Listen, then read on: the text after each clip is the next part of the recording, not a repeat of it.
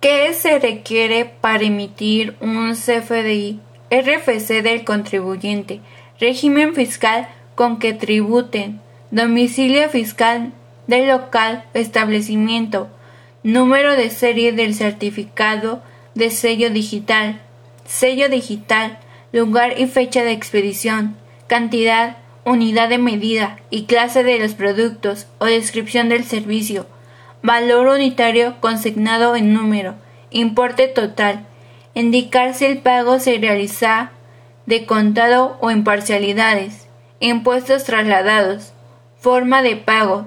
Si se trata de importaciones, deberá contar con el número y fecha del documento aduanero, código QR, cadena original del complemento de certificación digital del SAT, Todas las representaciones gráficas de un CFDI debe contar con la leyenda.